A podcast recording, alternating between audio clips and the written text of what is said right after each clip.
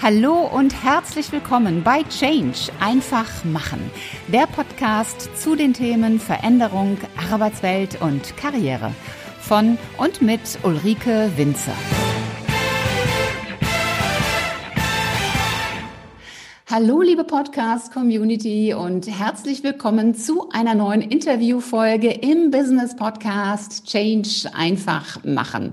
Du kennst mich, wenn du schon länger dabei bist. Mein Name ist Ulrike Winzer. Ich bin die Gastgeberin in diesem Podcast. Man kann nicht nicht kommunizieren. Dieser bekannte Satz stammt von Paul Watzlawick und ich vermute, auch du kennst ihn. Ich finde, er ist in der heutigen Zeit ganz besonders relevant, denn obwohl wir einen Lockdown haben, kommunizieren wir doch ständig von der Kommunikation über Video, dann gibt es da Themen wie die Gender-Thematik, dann schwebt auch so etwas wie Storytelling im Raum.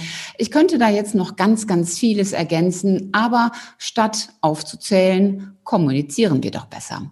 Und dafür habe ich heute die Kommunikationsexpertin Katja Schleicher zu Gast. Sie ist Trainerin und Coach und weil sie auch in der interkulturellen Kommunikation berät, macht sie das alles sowohl auf Deutsch als auch in Englisch als auch auf Holländisch. Holländisch kann ich jetzt nicht. Englisch könnten wir ja machen, tun wir euch aber nicht an. Deswegen machen wir das Ganze auf Deutsch. Liebe Katja, ich freue mich riesig, dass du heute hier bist. Ganz herzlich willkommen. Ich danke dir für die Einladung. Hallo. Katja, ich habe es im Intro ja so kurz gesagt, du bist Kommunikationsexpertin und zeigst anderen Menschen, wie und was sie an ihrer Kommunikation verändern können. Das wird man ja nicht einfach so, also die Kommunikationsexpertin wird man nicht einfach so, so kommt man nicht auf die Welt. Wie bist du selbst denn zum Kommunikationscoach geworden? Ich bin ja Muttis gute Tochter und ähm, habe es dann ordentlich studiert. Bevor ich das aber gemacht habe, habe ich mich schon als wirklich Kind gefragt, warum ist es für die anderen so schwierig? Was ist so das richtige Wort zur richtigen Zeit? Das ist doch gar nicht so kompliziert. Oder etwas schön zu sagen, eine, eine, eine tolle Formulierung zu finden. Mir ging das immer wirklich sehr, sehr leicht von der Hand, aus dem Herz, durch den Kopf, in den Mund. Und ähm, ich wurde das auch immer gefragt. Also ich, meine, meine Abschlussaufsätze, da war die Tinte noch nicht trocken. Da rissen den die Lehrer mir aus der Hand, um ihn, nicht um ihn zu verreißen, sondern um ihn zu lesen. Wow. Ja, ja, das, also ich kenne das eigentlich gar nicht anders, dass, dass diese Kommunikation was ganz normal ist, um irgendwie von A nach B zu kommen. Also zu fragen. Ja, ich konnte das nie verstehen, dass jemand sagt, ja, wie komme ich jetzt dahin? Ich sage, ja, frag doch einfach. Äh, hattest du da, hattest du deine Eltern da als Vorbild, dass du das dort irgendwie so ein bisschen abgeschaut hast? Ja, meine Eltern sind, was das anbetrifft, sowieso sehr klar in der Kommunikation. Und ich muss dazugeben, auch die Liebe ähm, zu Sprache, zum Buch, äh, zu, zu Worten ka kam da. Ähm, das hat nicht zuletzt damit zu tun, dass meine Mutter der beste Deutschlehrer ist und war den ich jemals kennengelernt habe. Also noch nach all den Jahren, äh, auch in meinem eigenen Studium, heute nach wirklich, meine Mutter ist heute 76 und äh, ich kann immer noch sagen, nie wieder hat jemand dieses Niveau erreicht. Die ist einfach wirklich ein richtig guter Deutschlehrer und das wurde bei uns auch sehr gelebt, also Bücher oder äh, das, wir konnten uns nie vorstellen, äh, dass es Haushalte gibt, wo die, wo keine Bücher standen. Das kenne ich gar nicht. Äh, von daher bin ich schon damit auch ein bisschen groß geworden habe dann aber auch ganz klassisch das studiert. Und ähm, mich hat immer wieder äh, eigentlich getrieben, dass ich so viel, so viel Potenzial sehe und denke, guck mal, du, wenn, wenn du nur so klein was änderst, ist deine Wirkung so viel höher. Und äh, im Laufe der Zeit äh, meiner beruflichen Laufbahn, ich habe äh, Fernsehen gemacht, Werbung gemacht, PR, sehr lange PR gemacht, kamen immer mehr Leute, die gesagt haben, ähm, ja, wenn das so einfach ist, magst du es mir dann zeigen? Und dann habe ich zusätzlich zu meinem ganzen Studium Kommunikationswissenschaft und Sprachen und Germanistik äh, und äh, Psychologie habe ich dann gesagt, jetzt machen wir Trainerausbildung, äh, Coaching-Ausbildung. Und heute ist mein Schwerpunkt in der Tat in äh, ganz Europa dafür zu sorgen, dass bei meinen Kunden das Herz dem Kopf die richtigen Worte in den Mund legt, um einfach Wirkung zu erzielen, um die guten Gedanken, und die haben haben wir alle. Wir haben alle wirklich meist super Ideen, ganz toll. Und irgendwo auf dem, auf dem Weg nach draußen ist so ein, ist so ein, so ein, so ein, so ein Bruch. Ja, und wenn ich dann kommen kann und mit den Leuten arbeiten kann und sagen kann, schau, wenn wir nur das ändern, dann geht das. Und dann strahlen die Gesichter und auf einmal klappt die Präsentation, das Interview, äh, dann bin ich der glücklichste Mensch der Welt. Und deshalb bin ich sowohl Coach als auch Trainer, als auch äh, quasi Speaker, weil das hängt davon ab, was die Kunden brauchen. Meine, meine Expertise, meine Kernkompetenz ist ganz klein. Das ist Kommunikation. Das ist natürlich sehr breit, aber das ist auch ganz eng. Ich kümmere mich nur ums richtige Reden und Schreiben. Wow, das war jetzt schon unheimlich viel. Ich muss versuchen, diesen einen Satz von vorhin ja. nochmal zu formulieren, weil ich den so prägnant finde. Ich helfe meinen Kunden, dass das Herz dem Kopf die Richtung vorgibt. Die richtigen Worte in den Mund legt. Die richtigen Worte in den die Mund legt. Das, das ist mein, das ist mein Credo. Das ist das, das ist der Grund meiner Arbeit. Das ist das, was mich jeden Tag aufstehen lässt. Ja. Jetzt ist, und das hast du eben auch schon gesagt, Kommunikation ja ein riesengroßes Feld. Also ob das nun PR ist, ob das Kommunikation in der Führung ist, Krisenkommunikation, eine Präsentation, wenn ein Vorstand eine Präsentation hält, das ist Kommunikation, Public Speaking, mit Medien kommuniziert man wieder anders als mit den eigenen Mitarbeitern, mit verschiedenen Kulturen. Das sind auch wenn du sagst, Kommunikation ist ja eigentlich nur so ein, so ein kleiner Ausschnitt. Ich finde, das sind unglaublich viele Facetten und die doch auch eigentlich durchaus eine andere Herangehensweise und andere ja, Inputs benötigen. Wie schaffst du das als Coach, so viele Facetten abzubilden? Durch den, durch den Fokus dem Kunden gegenüber auf das, was für den Kunden wirklich wichtig ist. Und alles das, was du jetzt genannt hast, das, das Interview, das erfolgreich laufen soll, die Krise, die erfolgreich äh, kommuniziert werden muss oder der, das Gegenmittel dazu ähm, oder die interne Kommunikation, vielleicht aber eben auch mal der Stellenabbau. Ähm, all der Pitch, der gewonnen werden will, all das hat immer damit zu tun, dass wir, dass wir, wenn wir etwas sagen, wenn wir etwas senden, möchten wir, dass es an der anderen Seite beim Empfänger so ankommt, dass er in unserem Sinne agieren kann. Also wir wollen ja nicht nur irgendwas sagen, um was zu sagen, sondern wir wollen im Prinzip, dass die anderen vieles von dem, was wir sagen, auch umsetzen und tun. Und das ist immer das Gleiche. Egal, ob du am Ende ein, ein, ein, Medium dahinter steht, also ein Interview, oder ob du einen Kunden überzeugen möchtest, dass er mit dir arbeitet, der Grund ist immer, wir wollen so wenig wie möglich missverstanden werden und glaube mir, es die Chance auf Missverständnisse ist größer als die Chance aufs Verstehen. Und wir wollen in einem guten, in einer guten Beziehung mit den Leuten sein, mit denen wir arbeiten. Also gut heißt mit einer, mit einer gelingenden, das heißt in einem, in einem Flow. Und wir wollen, dass die Leute, mit denen wir kommunizieren, auch viel von dem, was wir sagen, umsetzen können. Und das ist immer gleich. Egal welchen Kanal du jetzt wählst. Richtig, in der Tat, was zu, jeder Kanal wird anders bespielt. Eine Kamera funktioniert anders als ein Face-to-Face-Gespräch. Audio funktioniert anders als Video. Ja, ja. Nur wenn wir uns auf diesen Fokus mit den Kunden einigen und sagen, was, worum geht es dir eigentlich? Was für mich immer eine ganz wichtige Frage ist. Was ist wirklich eigentlich für dich entscheidend? Dann bist du sehr, sehr schnell ähm, bei dem, woran du wirklich arbeiten musst. Und dann der Kanal, den kannst du oben draufsetzen, der kommt hinten dran. Mhm. Ich möchte doch an einer Stelle noch mal so ein bisschen bohren. Vielleicht ja. hast du das auch damit jetzt schon beantwortet. Also der, der Flow vom Herzen in den Kopf und damit auch in den Mund als mhm. ausgesprochenes Wort. Nehmen wir mal an, der funktioniert. Ja. Wenn ich aber jetzt sowas habe wie eine Krisenkommunikation, mhm. ich muss einen Mitarbeiter entlassen oder ich habe eine, eine Medienbekanntgabe, wo ich ja doch sehr auf die Formulierung achten muss, was erzähle ich der Presse denn jetzt? Mhm. Oder ich habe ein Public Speaking, einen Vortrag. Mhm. Habe ich da nicht unterschiedliche Filter, die ich zwischen mein Herz und das gesprochene Wort setze? Denn ich kann mir vorstellen, wenn ich einen Mitarbeiter entlassen muss, dann sagt das Herz schon, das ist eine blöde Situation und ich bin traurig, äh, dass ich denjenigen gehen lassen muss, dass ich jetzt eine schlechte Nachricht habe.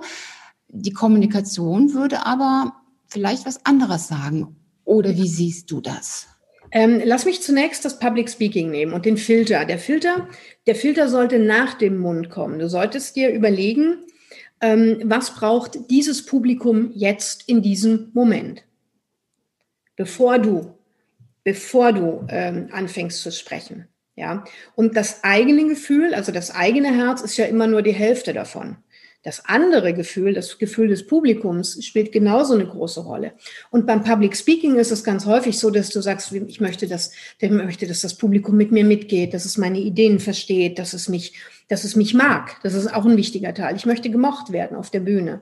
Beim, nehmen wir das Beispiel Kündigung, das ist nun wirklich genau die Antipode dazu, genau das Gegenteil. Da ist es darum, dass, der, dass das Gegenüber Sicherheit bekommt. Sicherheit in dieser komplett unsicheren Situation, weil du bist jetzt ja jemand, der, wenn du ihn, jeden Mitarbeiter kündigst, sag, wir, nimmst du ihn ja komplett off balance, ja, aus also Lebensbalance, möglicherweise Existenz bedrohen. Und nichts ist schlimmer für den anderen, wenn du ihm jetzt mit deiner eigenen Traurigkeit kommst. Ach, es tut mir so leid. Das mag ja sein. Nur wenn du das vorher balancierst und überlegst, was ist jetzt für den anderen in dieser Sekunde wichtig, dann kann der mit dem Gefühl überhaupt nichts anfangen. Was die Person dann braucht, ist Klarheit. Wie geht es jetzt weiter? Mhm. In, in der Unsicherheit. Und wenn du das im Vorfeld einer jeden Konversation, einer jeden Kommunikation klären kannst, dann wird auch klar, dass in der Tat ein Kündigungsgespräch gefühlt komplett kalt aussieht, ja, weil es darum geht, zu sagen, wir werden uns von ihnen trennen, ähm, das sieht jetzt so und so aus, das und das wird noch erfüllt, so und so läuft das. Und dann denjenigen, das ist so die, die klassische Schule des Kündigens, sagen, und jetzt äh, versuchen Sie äh, bitte den Nachmittag irgendwie zu Hause zu verbringen, Montag geht's mit HR weiter, keine Ahnung. Das ist eine schwierige Sache, aber der Emotion hilft dem anderen dann nicht. Ja, sehr, sehr spannend. Mhm. Da können wir natürlich jetzt noch weiter in die Tiefe gehen. Ich habe mir aber für unser Gespräch drei Themenstellungen herausgepickt aus dieser ganzen Vielfalt. Denn wenn wir die ganze Vielfalt besprechen, dann sind wir, glaube ich, nächstes Jahr noch beim Besprechen. ähm, eines der Dinge, die ja in der heutigen Zeit permanent durch die Presse gehen, ist das Thema Agilität. Mhm. Agile Führung ist ein, äh, ja, ein ganz heißes Thema. Und jetzt kommt natürlich die Corona-Situation dazu. Jetzt habe ich das Thema Homeoffice. Da sind viele schon mit der normalen, in Anführungszeichen, Führung überfordert. Wie mache ich das Ganze jetzt agil? Also generell die Frage, was macht eine agile Kommunikation so besonders und wie mache ich das jetzt im Homeoffice? Ähm, grundsätzlich machst du es im Homeoffice genauso wie im normalen Office, weil ein Homeoffice ist auch ein normales Office. Wir werden uns mehr und mehr dran gewöhnen. Ähm, ein Schritt zurück. Ähm, in, unseren, in unseren Köpfen geistert meines Erachtens so ein kleines Missverständnis über Agilität. Äh, wir verbinden Agilität oft mit schnell. Ähm, das ist aber nicht ganz so. Agilität heißt ja nichts weiter als adaptiv, flexibel, der Situation angemessen. Das ist das für mich Entscheidende. Und deshalb ähm, in, in, meiner Arbeit zumindest mit meinen Kunden äh, gehe ich immer davon aus, wie schaffen wir in der kommunikativen Arbeit, nicht in der strategischen, da bin ich nicht involviert, in der kommunikativen Arbeit einen Switch, einen, eine Veränderung von einer entweder oder Kommunikation zu einer sowohl als auch Kommunikation. Und wenn ich vor mir als, als Mensch, der was zu erzählen oder zu kommunizieren hat, wenn ich mir Möglichkeiten kreiere und dann schaue, welche Situation habe ich vor mir und was für kommunikative Mittel erfragt die? Zusätzlich dazu natürlich, mit wem kommuniziere ich? Wo steht dieses Publikum gerade? Was brauchen die anderen? Dann schaffst du Agilität.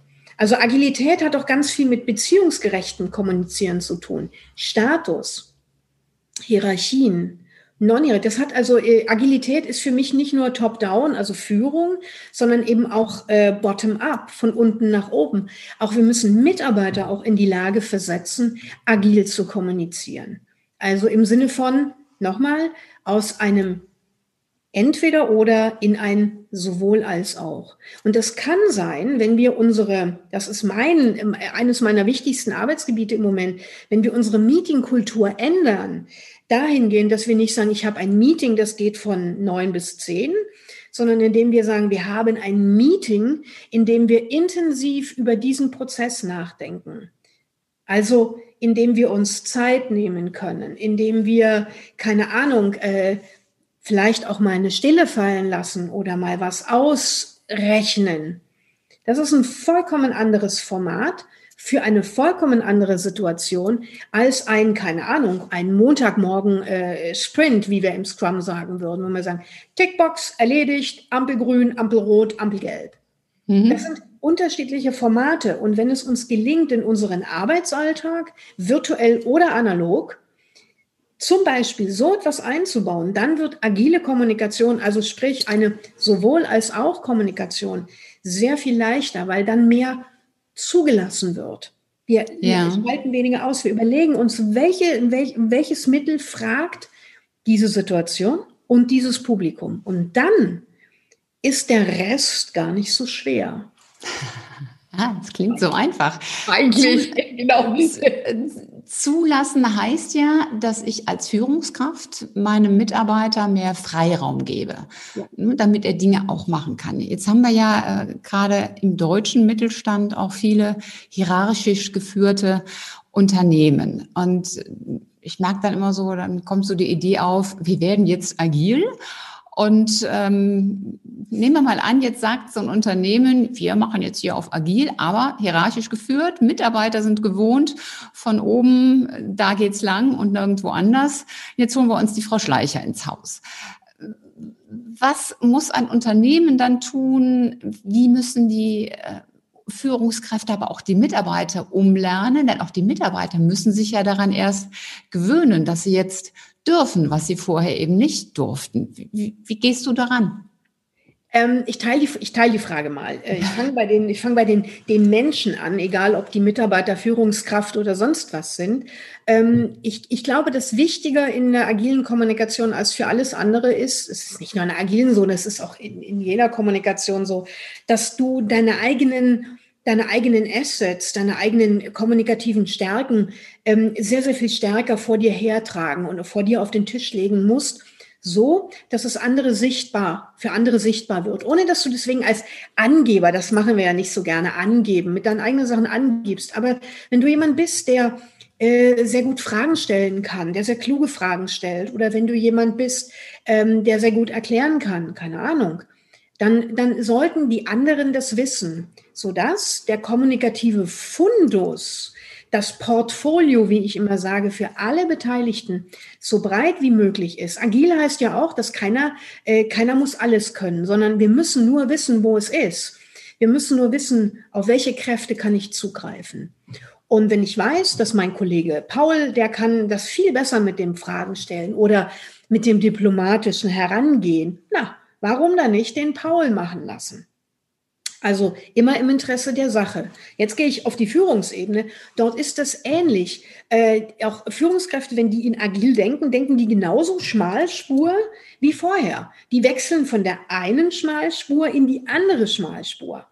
Nur was wir brauchen, ist Breite. Und äh, was ich bei Führungskräften feststelle, dass die oft auch im Laufe der Jahre sich selber kommunikativ verengt haben. Ich denke, okay, so geht's, so machen wir es und das hat funktioniert. Und ich empfehle dann immer gerne erstmal ausatmen, äh, Breite, Breite kreieren, schauen, was dort alles möglich ist. Auch nochmal auf die eigenen Stärken gucken. Und dann stellt sich oft raus, dass die, auch die Führungskräfte ganz gerne ganz andere Mittel einsetzen würden, sich aber selber einfach nicht trauen. Und wenn ich zunächst einmal in dieses Vertrauen in meine, in meine eigenen kommunikativen Fähigkeiten wieder zurückgewinne, dann für die Führungskräfte ist es oft dann leichter, es auch den Mitarbeitern zu schenken. Und umgedreht, also von unten nach oben gesehen, ist es genauso. Wenn ich Vertrauen habe in meine eigenen kommunikativen Fähigkeiten oder weiß, wo ich sie bekomme, der Kollege Paul, ähm, dann ist es auch leichter zu sagen, jetzt haben wir genügend Selbstvertrauen, um diese oder jene Idee unserem Chef vorzustellen. Das möchte ich nochmal aufgreifen, weil ich erlebe sehr oft, dass die Menschen sich ihrer Stärken und Fähigkeiten gar nicht so wirklich bewusst sind. Also ich coache auch Bewerber und stelle immer wieder fest, die können zwar sagen, was sie tun, im Sinne von, äh, ich bin ein toller Projektleiter oder äh, wickle Aufgaben im Sinne von ABC besonders gut ab. Aber die, diese Soft Skills, die auch so dahinter stehen im Sinne von strukturiertem Arbeiten und das funktioniert bei mir so gut, weil ich die Leute abhole, wo sie stehen, das ist ganz vielen überhaupt nicht bewusst und auch nicht klar. Und es ist oftmals auch eine ganze Menge Arbeit, das bei den Menschen herauszuholen auf Einzelebene. Ja, und das, was du ganz am Anfang gesagt hast, äh, das Leuchten in den Augen, das erlebe ich dann auch immer wieder, dass jemand sagt, boah, das, das kann ich, aber ja, Sie haben ja recht, das ist ja im Prinzip so. Und man muss es wirklich förmlich ausgraben. Ja. Einfach so kommen die Mitarbeiter gar nicht darauf. Was empfiehlst du da Unternehmen? Ich gehst du jetzt wirklich hin und führst mit jedem Einzelnen so ein tiefes Gespräch? Kann ich mir fast kaum vorstellen. Also die Arbeit am Wort ist unerlässlich. Die, die Worte und, und, und die, die Worte, Sätze und Wendungen, die wir verwenden, die sagen ja ganz viel über uns, ähm, über, unsere, über unsere psychologische Struktur, über das Holz, aus dem wir geschnitzt sind, aus. Ähm, wenn du die Leute oder die, die, die Mitarbeiter genauso wie die Führungskräfte, ähm, die so ein Team ausmachen, wenn du, wenn du die darauf aufmerksam machst, machst, welche Worte sie eigentlich verwenden, in welchen Kontexten sie die verwenden, äh, wenn du das einfach nach, ins Licht stellst, ins Scheinwerferlicht und und dann es so in die Mitte des Raumes äh, bringst, wie so ein Exponat, um das sie drum, drumherum gehen können, dann wird vielen oftmals erst bewusst, was sie mit Worten auslösen. Ich mache dir dieses einfache Beispiel. Äh, wir sagen ja sehr gerne, äh, verwende, verwende nie die Sprache des Krieges in den Zeiten des Friedens. Ja, und wenn dann aber ein Unternehmer in die Schlacht zieht, solche, solche, solche Geschichten und einen Krieg gewinnen will, dann sagt das etwas über ihn. Ich will noch nicht unbedingt sagen, dass das schlecht ist. Es gibt nämlich Momente, wo du genau so eine Sprache brauchst und sagst so, und jetzt, jetzt, jetzt machen wir es fertig, jetzt machen wir Knopf dran Jetzt oder nie. Es ist heute oder nie. Und wenn du dann wiederum nur ein anderes Portfolio kennst und sagst, ja, wir wollen aber noch mal gucken und vielleicht müssen wir doch noch mal jemanden fragen, ist das total hinderlich. Ja, total. Ich, es ist Gott sei Dank wiederum agil, sowohl als auch. Es gibt nicht, dass das eine besser ist als das andere. Die Situation fragt eine bestimmte Art und Weise. Und wenn ich mir die Situation anschaue, wenn ich mir anschaue, was ist meine Intention und was ist die Intention des Publikums, was will das Publikum wirklich? Ja, und viele Chefs denken, mein Publikum möchte, meine Kollegen, meine Mitarbeiter, die möchten wissen, was gehauen und gestochen ist. Ja, auch. Aber die wollen zum Beispiel vielleicht erstmal von dir, lieber Chef, hören, warum du ihnen vertraust. Und wenn du dann als Chef kommst und in so einem All Hands, in so einem Mitarbeitermeeting, virtuell oder analog, völlig egal, dann einfach nur sagst, ja, ich vertraue Ihnen ja, meine Damen und Herren, dann darfst du dich nicht wundern, wenn dieses Wort, wenn dieser Satz zwar gesagt ist, aber null Resonanz hat. Null Resonanz. Weil das glaubt dir keiner. Wenn du aber erzählst, der Müller hat gestern X oder Y und da wusste ich, das ist der richtige Mann am richtigen Platz dann wird das Publikum sagen, ah ja, genau. Am besten ist, wenn das also das, was du willst, kommunikativ intrinsisch kommt. Wenn du willst, dass sie dir vertrauen, sorg dafür, dass du Beispiele hast über dieses Vertrauen, über den Aufbau dieses Vertrauens. Das heißt aber auch, dass ich als Führungskraft sehr viel anders auch mit meinen Mitarbeitern kommunizieren sollte.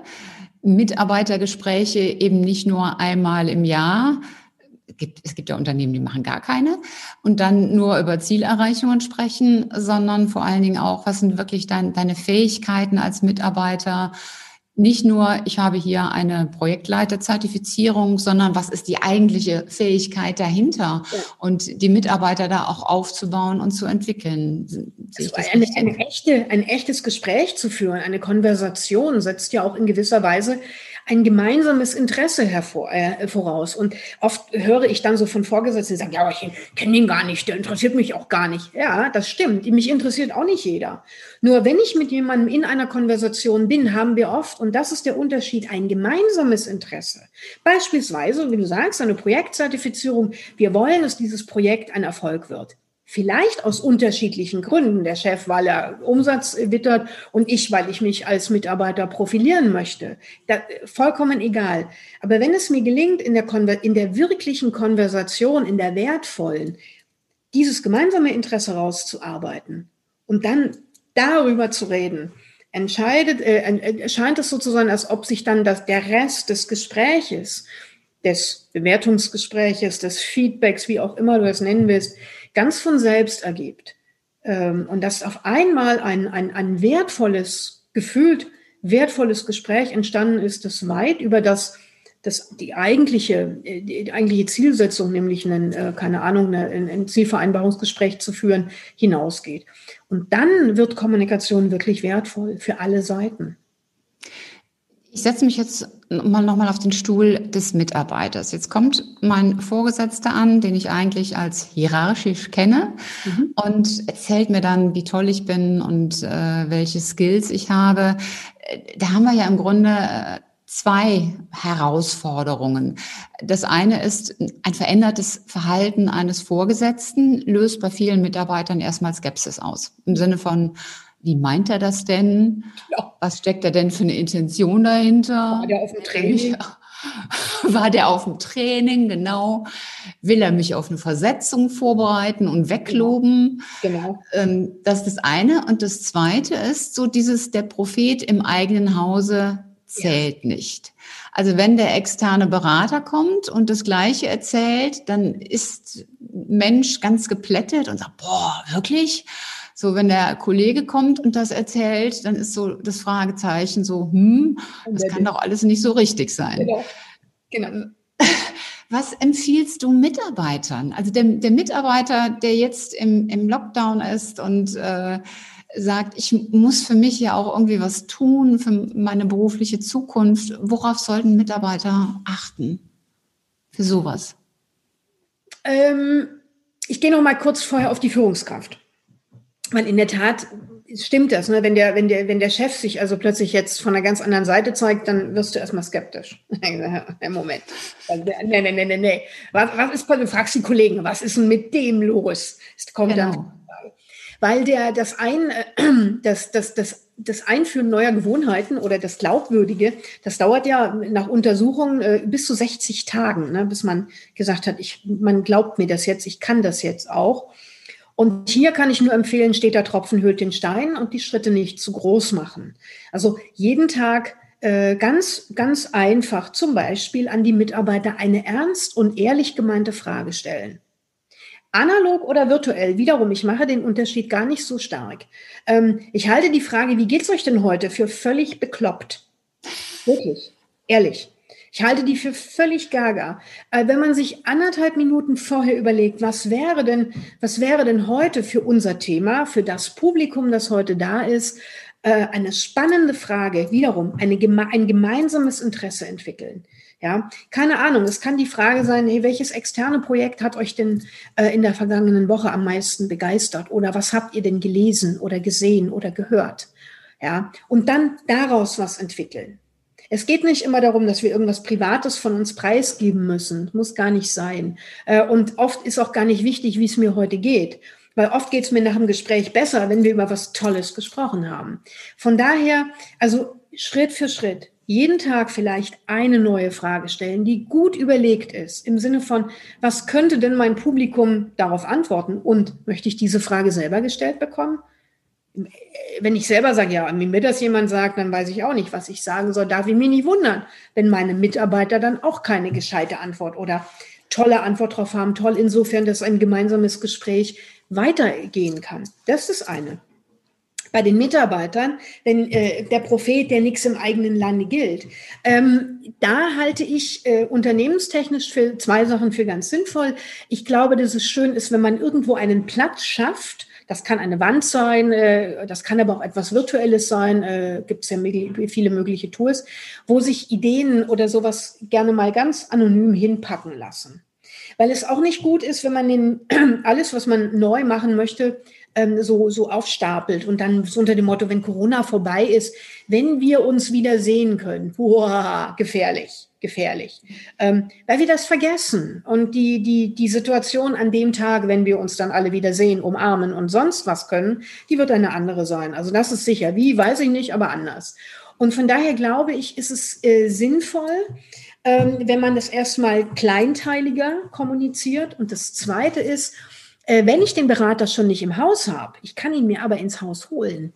Und ich als Mitarbeiter, ich stelle mir vor, ich habe eine tolle Idee, die ich gut kommunizieren möchte, dann ist eine kleine feine Idee, ein Huckepack zu nutzen. Und ich hole mir ein externes Projekt, das kann ein Artikel sein, äh, das kann irgendein ein, ein Produkt sein, das ich gesehen habe, ganz egal. Und ich nutze diese externe Geschichte und verbinde sie mit meiner Idee. Dann habe ich so zumindest zur Hälfte den externen Berater im Haus und es wird leichter. Mhm. Was empfiehlst du dem Mitarbeiter?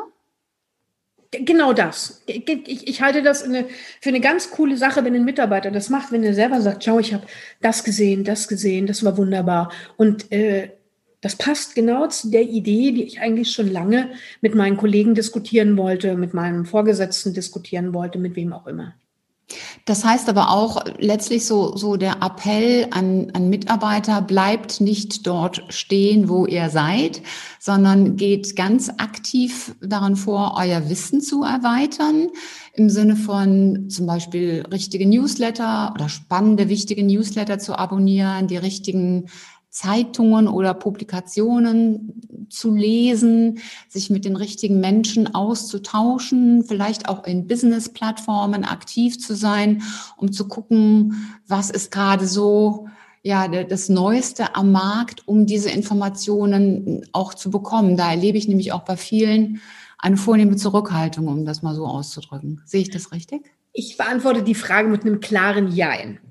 Ähm, ja, weil die, weil das, was du sagst, dass ich mich natürlich informiere und dass ich, dass ich Einflüsse von außen brauche, ob das jetzt über LinkedIn ist, über Xing, ob das Newsletter sind, ähm, das ist ganz, ganz wichtig. Und jetzt muss aber, sonst funktioniert es nicht, muss ein zweiter äh, Teil einkicken und das ist genau dann das Filtern.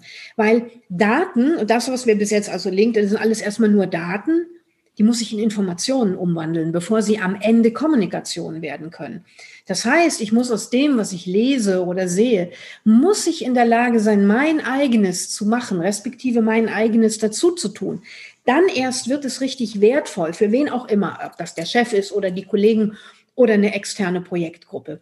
Dieser Prozess, den braucht es unten drunter. Das heißt, ich empfehle schon, äh, sich Newsletter zu abonnieren. Ja, Podcasts zu hören. Podcasts zu hören, wer, genau für die auditiven Podcasts. Seit gestern gibt es Clubhouse. Also wunderbar, kann man alles machen, sollte man auch. Aber dann sollte, sollte Mann und Frau den Filter einschalten und sagen, okay, was davon kann ich auch wirklich verarbeiten?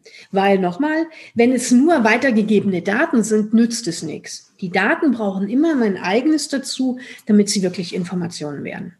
Hm. Du hast gerade ein Stichwort gesagt, Mann und Frau. Ja. Eines deiner Lieblingsthemen ist maskuline und feminine Kommunikation. Ja. Kannst du mal erklären, was das eigentlich ist und wo ist da der Unterschied? Ja, ich gehe zurück auf das Agile. Ne? Ich habe ja gesagt, agil bedeutet, ich kreiere Portfolio, Breite in der Kommunikation. Ich schaffe Möglichkeiten, um dann im Moment der, der, der Sache selber nicht in diese, auf der Bühne haben wir das oft, dass ich mir oh, was muss ich jetzt machen? Ja, weil ich ich, ich, um Gottes Willen. Wenn es uns aber gelingt, auszuatmen, zu sagen, okay, aus diesen 35 Möglichkeiten, die ich jetzt vor mir habe, bin ich jetzt in der Lage, ein paar auszuwählen. Und maskuline und feminine Kommunikationsmuster, die gehören genau dort rein. Es gibt Situationen, die fragen Femininität. Ähm, und das hat nichts mit Männern und Frauen zu tun. Für alle, die jetzt da sagen, wir haben alle Feminines und Maskulines in uns. Wir brauchen nur manchmal so einen kleinen Push, um das auch zu nutzen. Das Thema Fragen beispielsweise ist eine klassische feminine Sache.